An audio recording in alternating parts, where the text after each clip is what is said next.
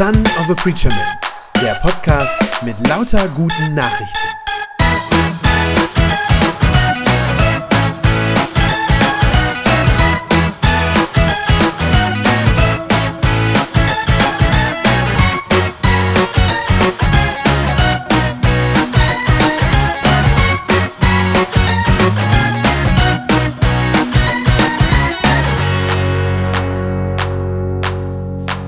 Ist also sogar der Juni schon fast rum und es geht ganz stark auf die Sommerferien und die Urlaubszeit zu. Wer von euch hat denn schon Urlaub geplant? Wo fahrt ihr so hin? Berlin. Sehr schön. Immer eine Reise wert?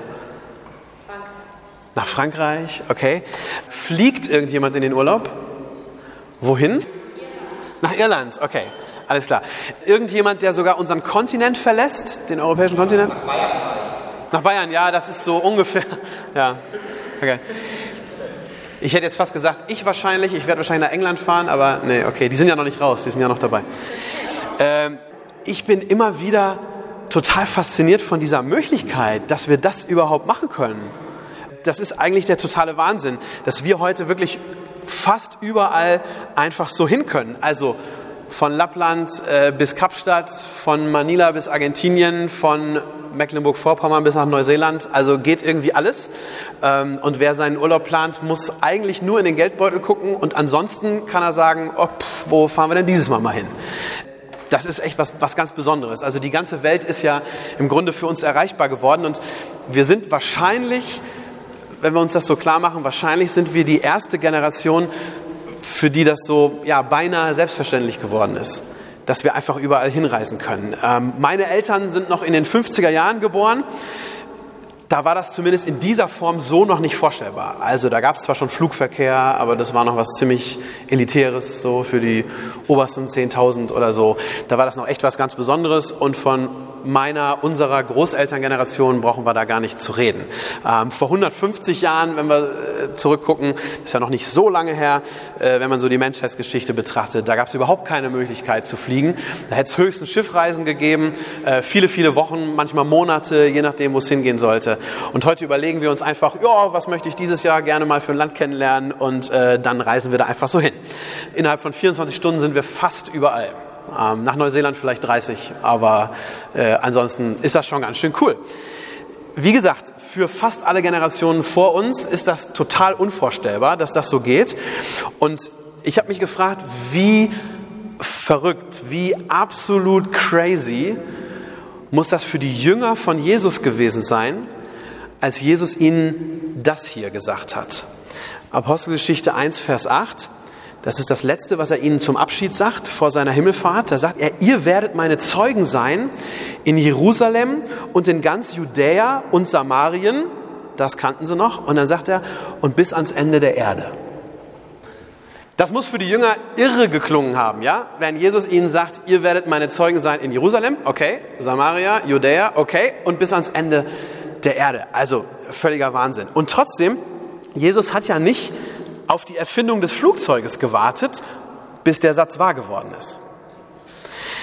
Das ist eigentlich verrückt. Also schon ganz, ganz früh in der Geschichte der Christenheit sind Menschen ja losgezogen, haben sich auf den Weg gemacht, zum Teil lebensgefährliche Reisen unternommen, damit die beste Botschaft der Welt tatsächlich auch in aller Welt bekannt wird, damit die Leute das kennenlernen. Äh, man denkt natürlich als allererstes an den Paulus, ja, den wir ja schon aus der Bibel kennen und seine ganzen Reisen, die er so gemacht hat.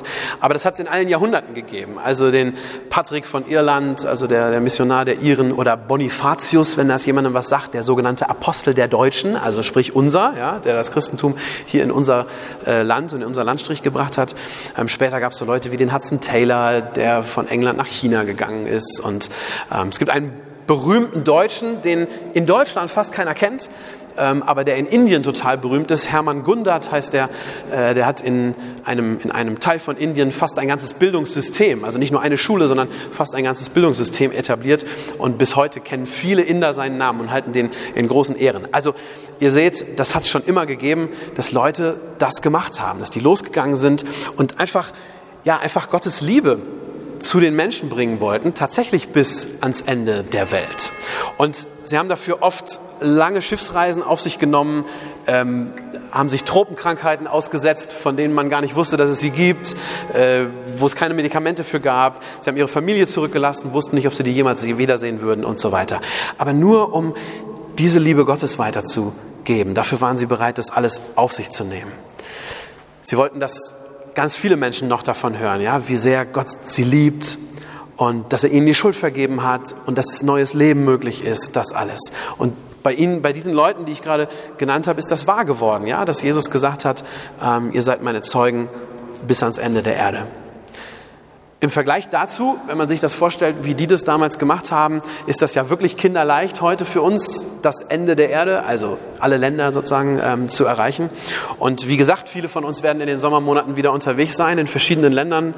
Äh, und ich würde dir heute gerne sagen, wenn du im Sommer auf Reisen gehst, dann mach dir dabei innerlich klar, dass du dann mit Jesus unterwegs bist.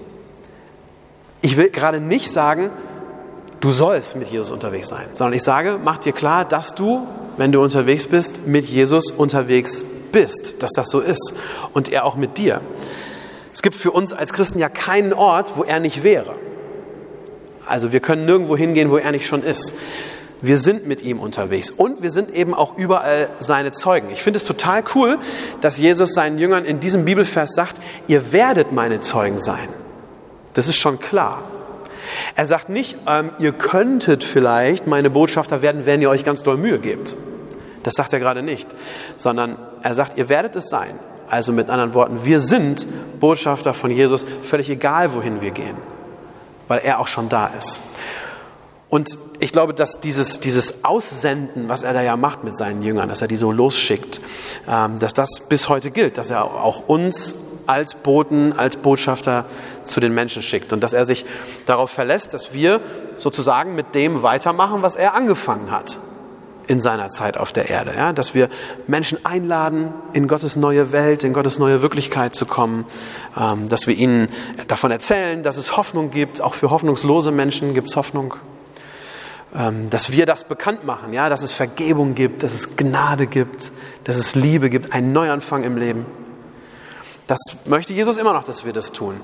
Und dass wir dann aber auch sehen dürfen, was daraus Positives entsteht. Also wie sich Leben verändern. Dass Menschen heil werden. Und zwar seelisch heil werden, manchmal sogar auch körperlich heil werden. Und dass Leute, die bis dahin echt keinen Sinn im Leben gesehen haben und verzweifelt waren, dass die neue Hoffnung kriegen für ihr Leben. Dass die, die kaputt und innerlich zerbrochen waren, dass die heil werden.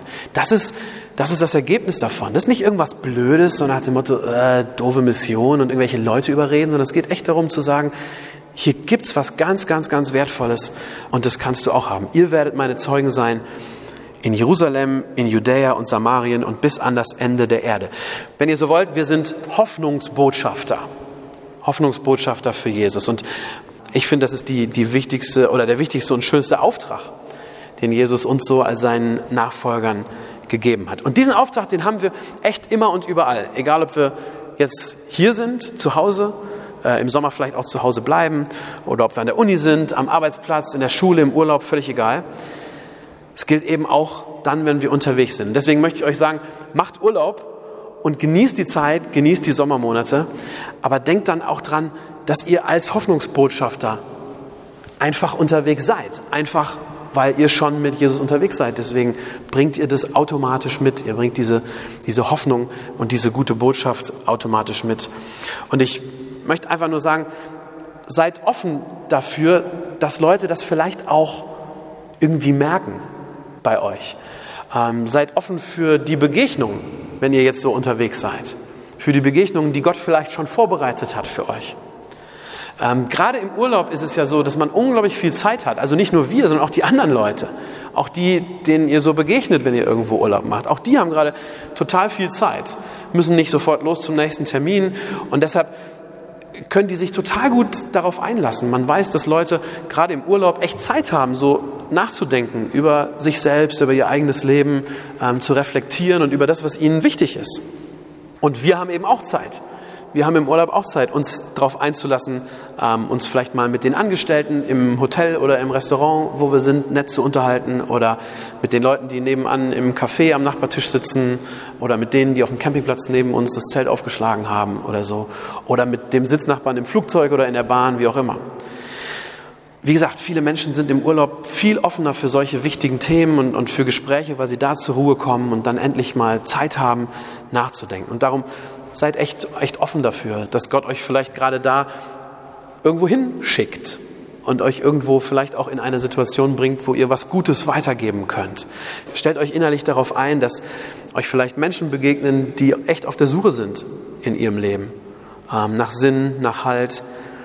Und macht euch klar, wir haben diesen Menschen unglaublich viel weiterzugeben.